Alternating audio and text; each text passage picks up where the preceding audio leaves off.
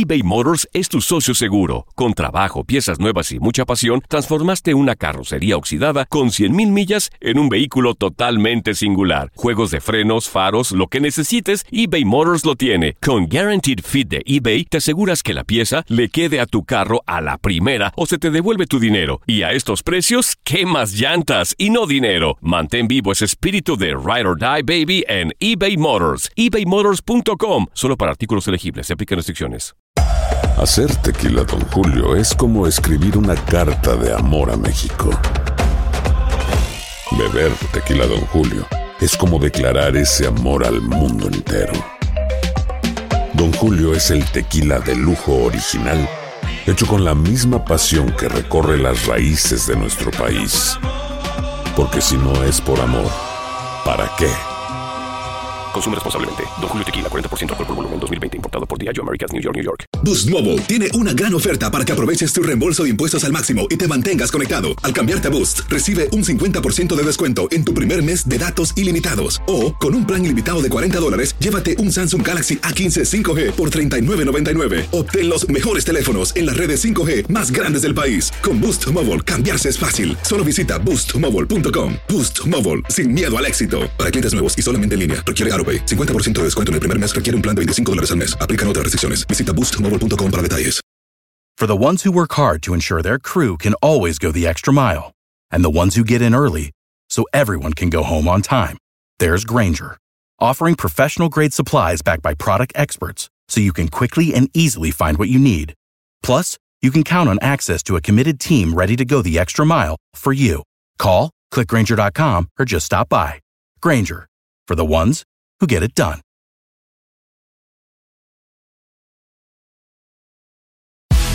El fútbol americano de la NFL tiene su espacio en Tu DN Radio, Tu Zona Roja. El podcast donde analizamos, platicamos, debatimos todo lo que rodea al deporte de los emparrillados. Bienvenidos de nueva cuenta a una edición más del podcast de Tu Zona Roja, especializado en el fútbol americano de la NFL en Tu DN Radio. Ahora para platicar de un tema muy importante porque una tradición cercana a los 90 años de historia se va de la NFL, el mote, el apodo de los Pieles Rojas, de los Redskins, deja de existir por temas raciales, hay quien dice que es despectivo, hay quien dice que es tributo a los nativos americanos, pero lo que es cierto es que pusieron contra las cuerdas al propietario de los eh, ex Redskins de Washington, Daniel Snyder. De este lado los saluda Gustavo Rivadeneiri para platicar de este tema y otros más. Saludo con muchísimo gusto de nueva cuenta en este podcast a Enrique Burak. Bienvenido, Enrique, de nueva cuenta. Muchas gracias, eh, Gustavo. Un placer saludarte. Un placer también saludar a Ramsés, a toda la gente que nos escucha. Y efectivamente, eh, desde hace siete años eh, venían presiones importantes para que el equipo de Washington cambiara su sobrenombre. esto no ocurrió, inclusive recuerdo que Daniel Snyder, después de que ganó un pleito en la corte, dijo eh, pónganlo con letras mayúsculas, nunca vamos a cambiar nuestro sobrenombre. Y es cierto que eh, las, eh, las circunstancias han cambiado a raíz de el asesinato de George Floyd, el clima social en los Estados Unidos es diferente, pero en realidad lo que pasó y que no, no se dejen engañar por Snyder, no fue para pues eh, liberar todo este tipo de situaciones eh, desde el clima social, sino que el dinero fue el que terminó por imponerse como bien. Bien lo dices, contra las cuerdas terminan colocando al mote de los Redskins cuando tus propietarios o tus eh, socios eh, como la paquetera FedEx, Pepsi, Nike, pues prácticamente te amenazan, no tienes otra más que pues hacerles caso. Y del otro lado, saludo con muchísimo gusto a Ramsés Sandoval. Bienvenido, Ramsés, de nueva cuenta al podcast de NFL.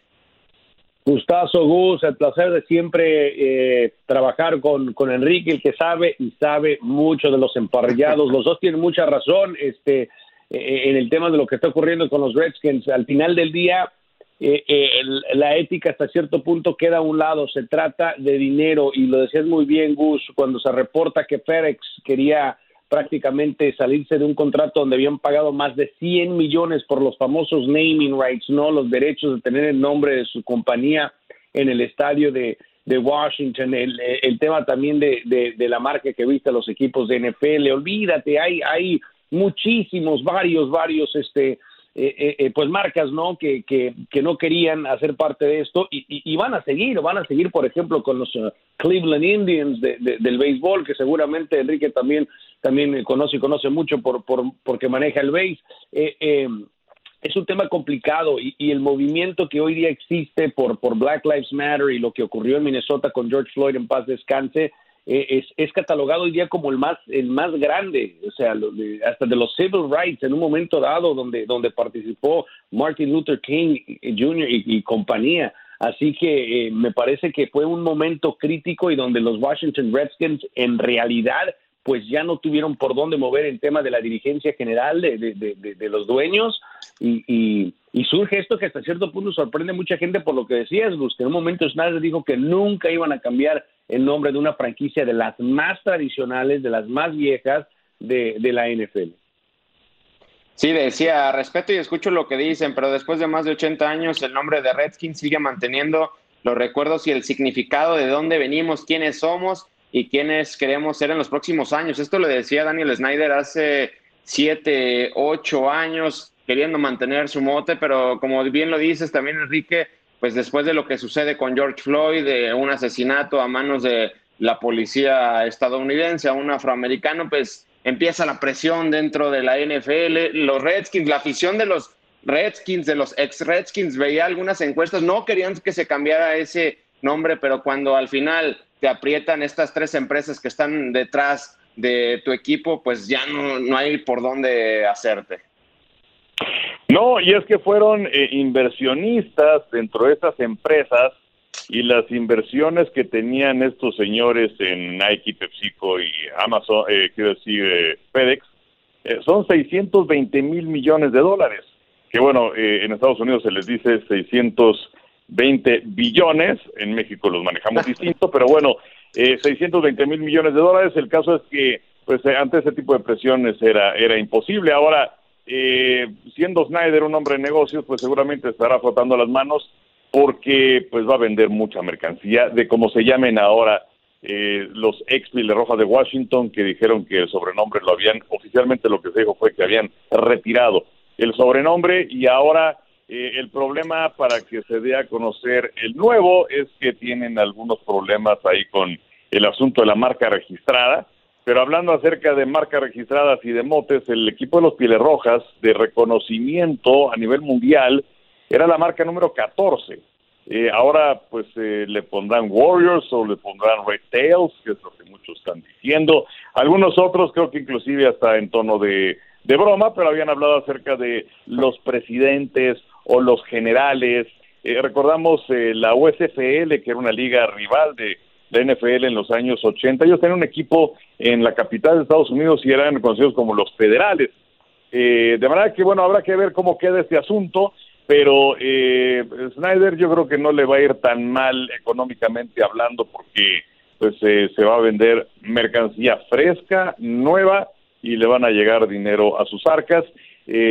pero pues sí es una tradición de 87 temporadas que, que queda atrás finalmente con este sobrenombre que tenía el equipo de Washington desde que se mudaron de Boston, porque eran los Bravos de Boston, eh, y luego se mudaron a, la capital de los Estados Unidos y fue entonces cuando se, se, puso el mote también de los Pieles Rojas. Pero desde 1933 a la fecha esa situación no había cambiado. Creo que también tuvo algo que ver el hecho de que Josh Preston eh, Marshall era el dueño del equipo eh, y que era un racista a todas luces y pues no sé si toda la gente lo sepa, pero eh, los Pieles Rojas fueron el último equipo en tener un jugador afroamericano en sus filas y estamos hablando de los años 60.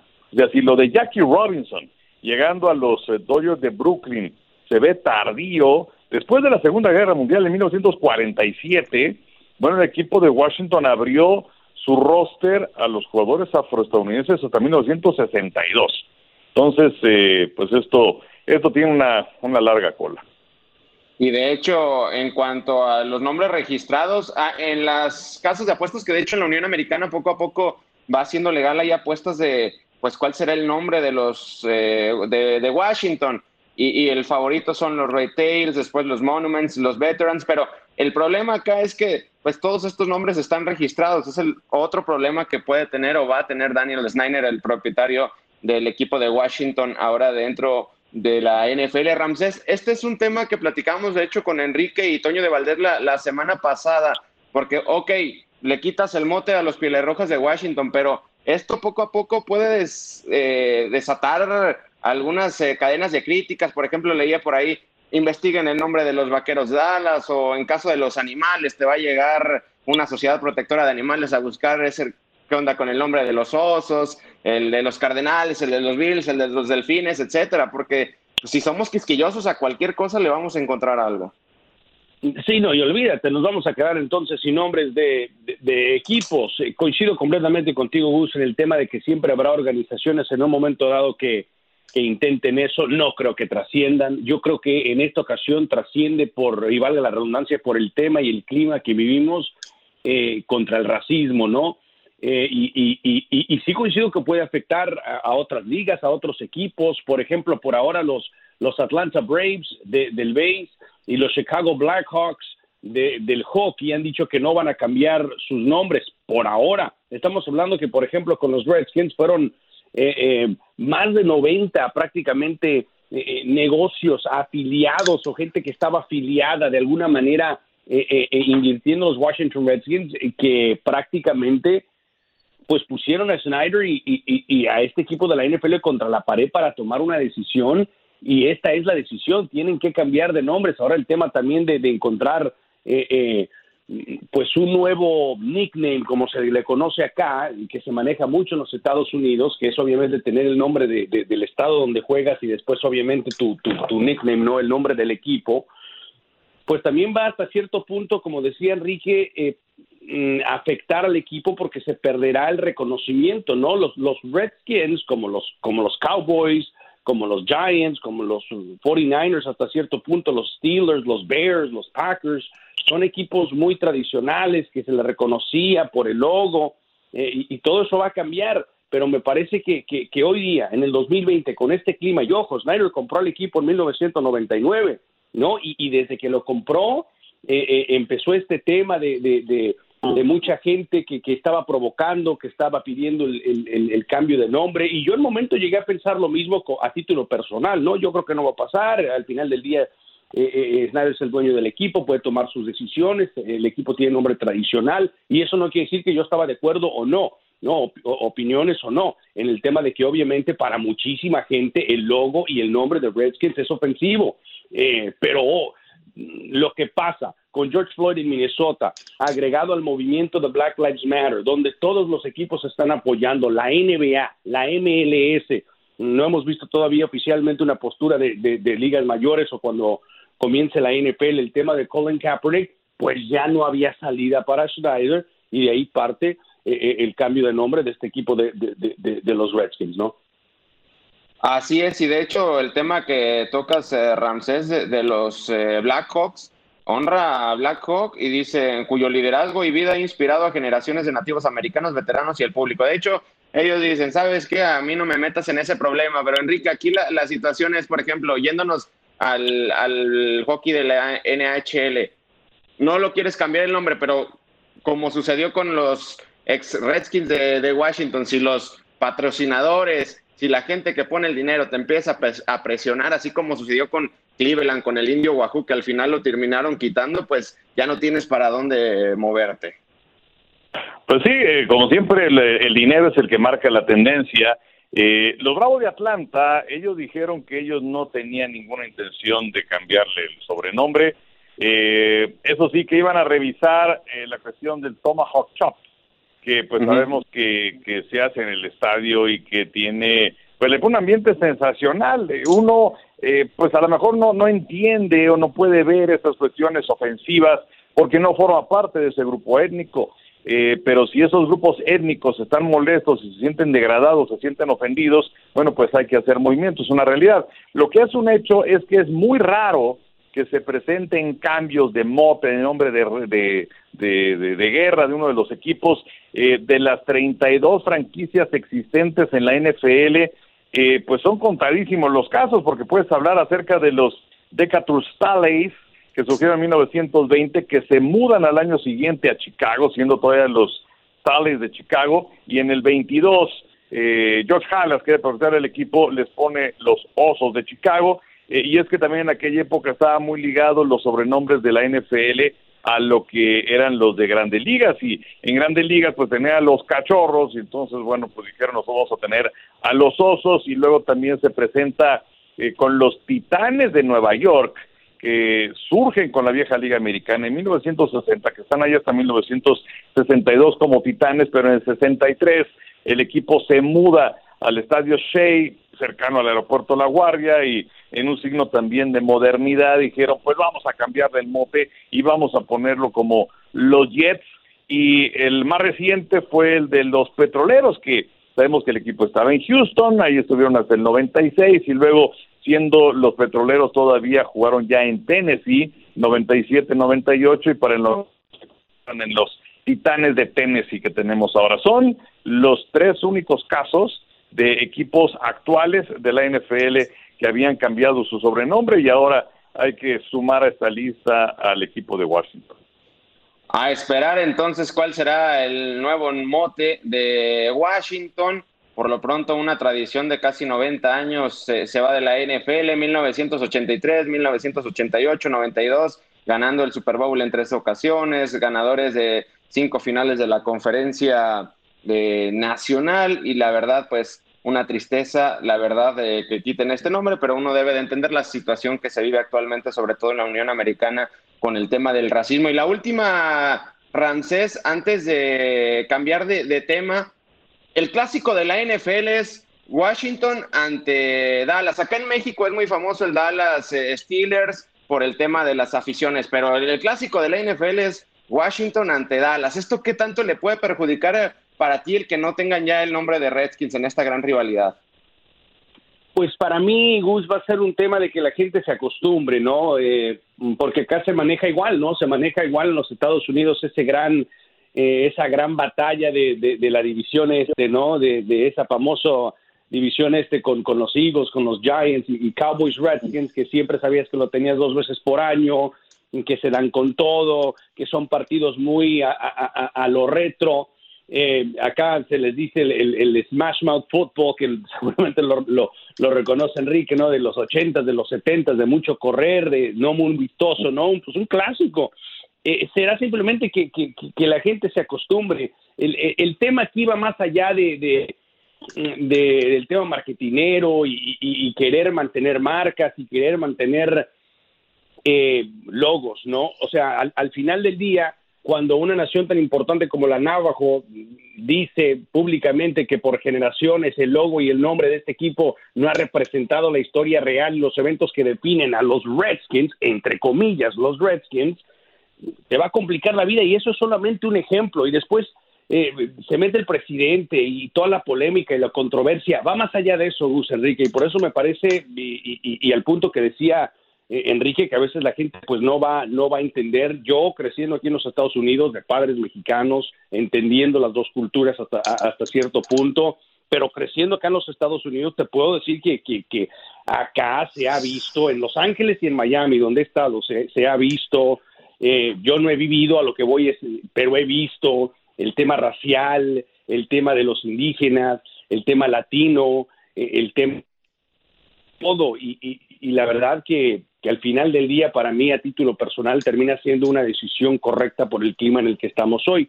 Eh, en tema de, de, un partido que se pueda llevar a cabo, pues se van a tener que acostumbrar, por ejemplo, si va, a empezar a ser Cowboys Presidents, Cowboys Veterans, pues por lo menos sabes que es el Washington Dallas, ¿no? Y, de esa manera, eh, eh, eso a lo mejor opaca eso, pero al final del día, eh, no vas a complacer a todo el mundo. Seguramente hay miles y miles de aficionados de Washington que, que, no están de acuerdo, que, que, va a pasar mucho tiempo para que se acostumbren a un nuevo logo. No, sé si se ha hablado de los colores, por ahí, por ahí leí una nota que, que eh, en un momento dado, dependiendo en el tipo de logo o de nombre que, que escoja la nueva la dirigencia de los Redskins, podrían cambiar los colores. Eso sí a mí me sacaría de onda porque yo cuando pienso en los Redskins pienso en ese rojo, amarillo y blanco, ¿no? Ah, así es una, pues tendrán que acostumbrarse y por lo pronto en las apuestas el nombre favorito, el nuevo mote serían los Red Tails, pero pues ahora habrá que esperar el tema pues de la, marca, registrada, etcétera. Vamos a otro tema. Eh, ya estamos muy cerca del límite de contratos a largo plazo, es a las 4 del este, al momento que estamos eh, grabando este podcast, pues ya hay unos eh, conocidos que se han dado en los últimos días y sobre todo el tema de Miles Garrett y su extensión de un contrato de 5 años y 125 millones de dólares por los Browns. Para mí, Enrique, uno de los mejores defensivos dentro de, la NFL, eh, la selección número uno en el draft del 2017, tiene hasta el momento en su carrera 30 capturas y media. De hecho, la temporada anterior, después de 10 semanas, tenía una temporada sensacional, 10 capturas, pero el problema que a Miles Garrett pues se le botaron los cables, se quitó el casco y, terminó golpeando a Mason Rudolph, el coreback de, de los Steelers, y al final fue suspendido indefinidamente. Pero creo, Enrique, por el talento que tiene este chico, hace lo correcto la franquicia de los Browns. Sí, de acuerdo. Eh, y además, eh, Cleveland eh, era a estas alturas que estamos viviendo desde el año, el equipo que tenía más dinero disponible en el tope salarial. Estamos hablando de cerca de 39 millones de dólares.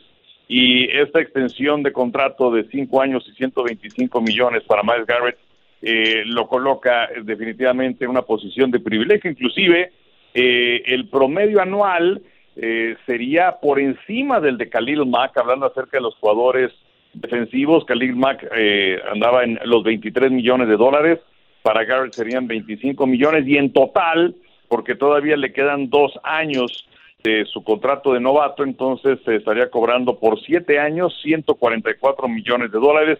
Fueron 10 capturas la campaña anterior, eh, muy joven, 24 años, y pues ahora sí vamos a ver si es de a de veras esta situación con el equipo de los Browns de Cleveland, que tienen un gran talento. Eh, muchos critican a Baker Mayfield, pero pues lo tienen a él y tienen también a Del Beckham Jr. y tienen a Jarvis Landry y tienen a muchas figuras.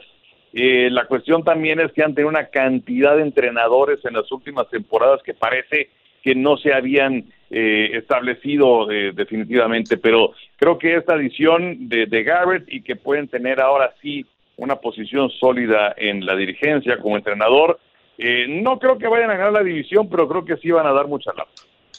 Sí, y, las expectativas, Ramsés, el año pasado de los Browns eran tremendas. De hecho, en juegos estelares los colocaron en seis después del equipo que armaron, pero se le notó la novatez a Freddy Kitchens, el entrenador en jefe que al final fue despedido después de un año. Ahora con Kevin Stefanski, con esta firma de Miles Garrett, nada más Ramsés como que le den un trato psicológico a Miles Garrett, porque lo que hizo eh, la temporada pasada dándole ese cascazo a, Mason Rudolph, pues ya otra vez no se lo puede volver a permitir dentro de, la NFL.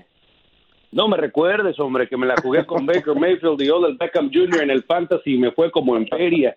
No, no, tienes, tienes razón. Eh, eh, en, el tema de estadística y, lo que te da, obviamente vale el dinero hoy día y el punto de Enrique es, eh, importantísimo. Del tema de que va a ganar prácticamente los 25 millones, por ahí se reporta que será el jugador defensivo mejor pagado en la historia de la NFL y ese no es dato menor. En el tema de capturas, tiene prácticamente 31 en tres temporadas, está muy joven, tiene un físico espectacular no se lesiona en, gran medida. Eh, el tema importante es el que hablas, Gus, el tema mental y el tema de disciplina, que casi siempre, eh, y, o no siempre, no, no hay que utilizar esa palabra, que, varias veces notamos en, jugadores que tienen un poderío defensivo espectacular. Indome Kensu en su momento también tenía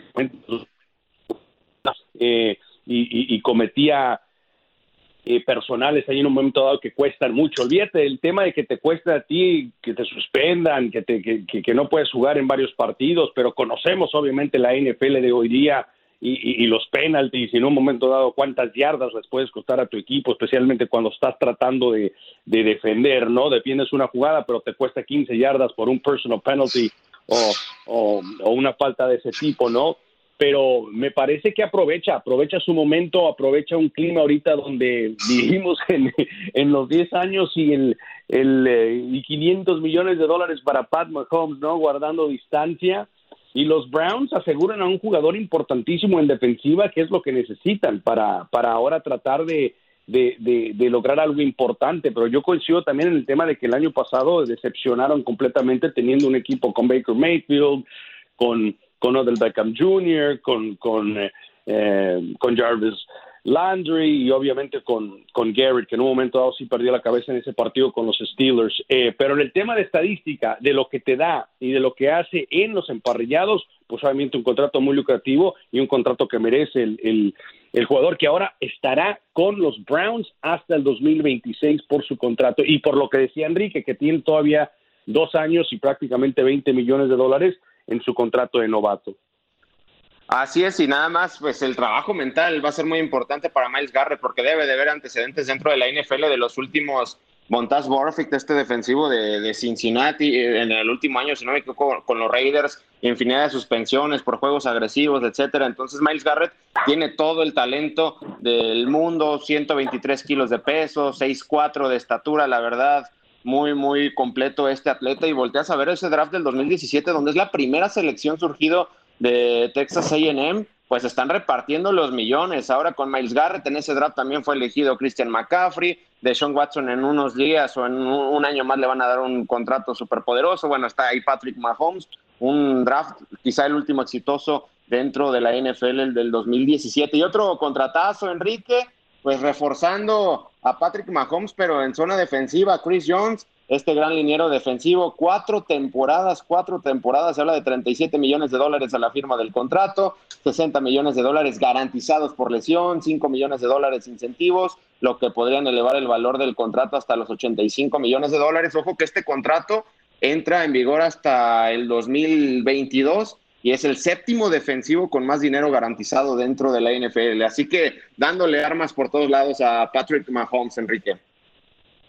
Sí, en realidad estamos hablando de la posibilidad de tener una eh, real franquicia eh, que se convierta en una dinastía, tal y como sucedió con los Patriotas de Nueva Inglaterra, porque estás firmando a un jugador importantísimo, ya tenías a Clark también firmado a largo plazo, ahora tienes a este hombre, a Chris Jones, que tiene eh, un, talento realmente sensacional y aunque no pudo destacar demasiado en el Super Bowl, hablando acerca de capturas, pero sí presionó a Garópolo en una ocasión y eso provocó una intercepción y también batió tres pases. Y si es que tomamos en consideración lo que realizó en las dos últimas campañas, pues ha sido el líder en capturas de los jefes de Kansas City. En, el 2018 fueron 15 y media para colocarse como tercero de la NFL y en el 2019 tuvo nueve capturas, aunque también perdió tres partidos debido a una lesión, pero fue designado para el Pro Bowl por primera ocasión y eh, pues estamos hablando también de que la garantía que mencionabas hace un momento de 60 millones de dólares es eh, la séptima para un eh, jugador defensivo, la séptima más alta, el que tiene más dinero en ese aspecto es Khalil Mack con sus 90 millones de dólares. él tenía la etiqueta de jugador franquicia, así que bueno, se logra llegar a este acuerdo multianual antes de esta fecha del 15 de julio a las 3 de la tarde hora de la Ciudad de México. Es muy importante porque si es que no logras eh, un acuerdo antes de esa fecha, entonces eh, no puedes negociar sino hasta la conclusión de la siguiente temporada. Ahora, tampoco le va muy mal a los jugadores que están en la eh, posición de jugador franquicia y particularmente exclusivos, porque se hace un promedio de los cinco salarios más altos en tu posición y ese es el dinero que vas a ganar. Pero bueno, en el caso de Chris Jones, creo que es eh, una adición importantísima, da seguridad, tranquilidad para los jefes de Kansas City, que hace pues, ya una buena cantidad de meses que ganaron el Super Bowl eh, y, creo que pinta muy bien el panorama para el equipo de Andy Reid. Y ya por eh, último, antes de terminar este podcast, el límite de, límite de contratos a largo plazo finaliza hoy a las 4 este, 5 este, a más tardar, pero digo, a Enrique y a Ramsés me han tocado en este podcast para hablar de Dak Prescott, pero lo último que tenemos ahorita que estamos grabando este podcast de NFL, Ramsés, es que Dak tenía la oferta en la mesa de 33, 35 millones de dólares, pero parece que al chico no le gustó y jugará con la etiqueta de jugador o franquicia. Esto fue lo último que reportó NFL Network. Sí, es lo que se está reportando ahora mismo, ¿no? E, en el tema de Dak Prescott. Eh, y, es interesante porque hablamos de esto en su momento también con, con Enrique y el tema de lo que estaba buscando Dak.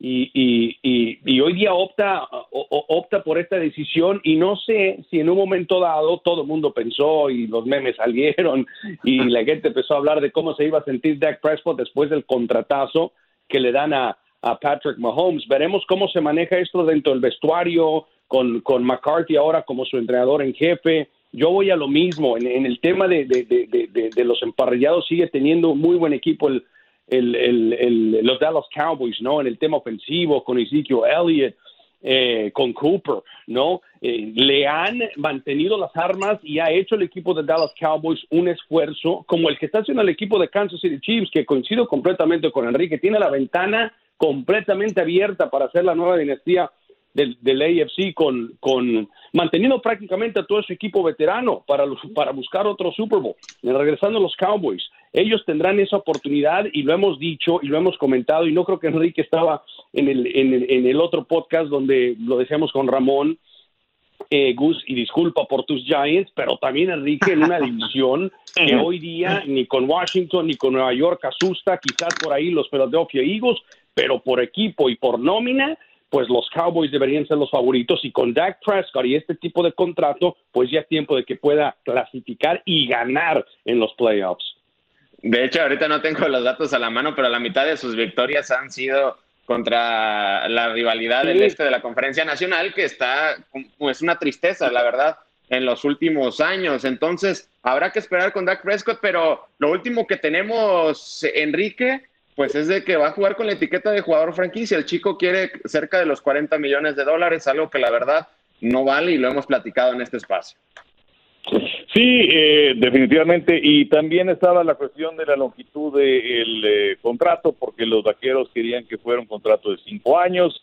Eh, Dak Prescott y sus agentes querían que fuera solamente de cuatro, y ahí es donde eh, esta cosa no caminó. Ahora, pues no le va a ir nada mal a Prescott porque estará ganando en esta campaña, si no se llega a ese acuerdo multianual, cerca de 32 millones de dólares.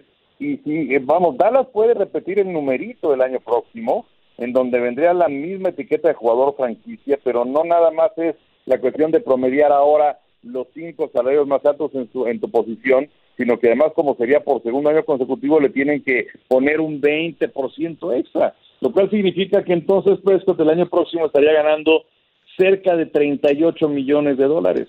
Y si sumas eh, ah. el 2020 con el 2021, pues estaría ganando poco más de 69 millones de dólares si es que no tiene un contrato multianual. No está nada mal para un coreback que no ha ganado absolutamente nada. Y me parece que eh, hay un dato que también es interesante porque de no llegar a ese acuerdo multianual en este momento se convertirá apenas en el tercer coreback al que no se firme en ese pacto multianual. Una vez ocurrió con Drew Brees y dos veces ha ocurrido con Kirk Cousins.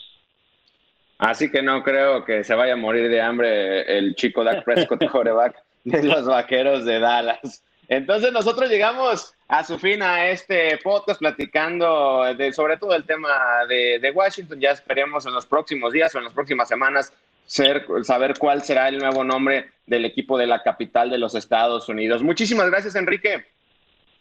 No, hombre, muchas gracias, Gus, un placer. Ramsés, te mando un abrazo, como siempre, un placer compartir contigo estos podcasts.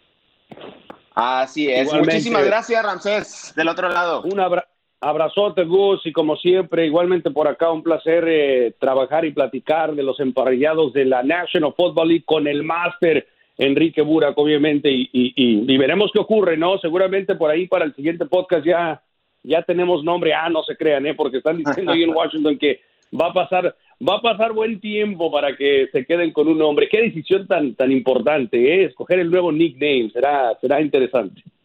Seguramente Daniel Snyder está moviéndole mucho la cabeza en estos momentos. Nosotros llegamos al final de este episodio. Enrique Burak, Rancel Sandoval y un servidor Gustavo Rivadeneira.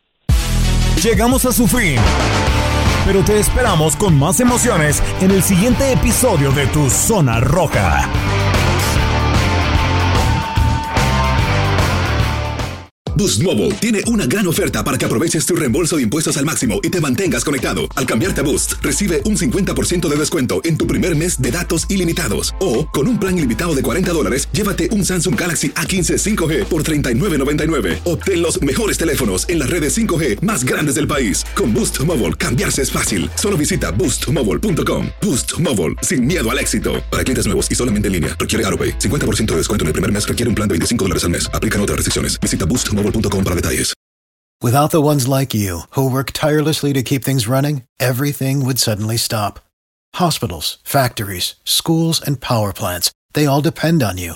No matter the weather, emergency, or time of day, you're the ones who get it done. At Granger, we're here for you with professional grade industrial supplies. Count on real time product availability and fast delivery. Call clickgranger.com or just stop by. Granger for the ones who get it done. Dicen que traigo la suerte a todo el que está a mi lado.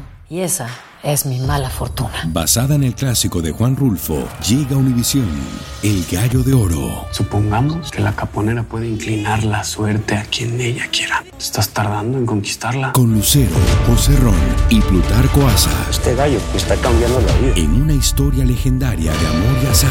No trates de cambiarme, no lo vas a lograr. El Gallo de Oro, gran estreno miércoles 8 de mayo a las 9 por Univisión.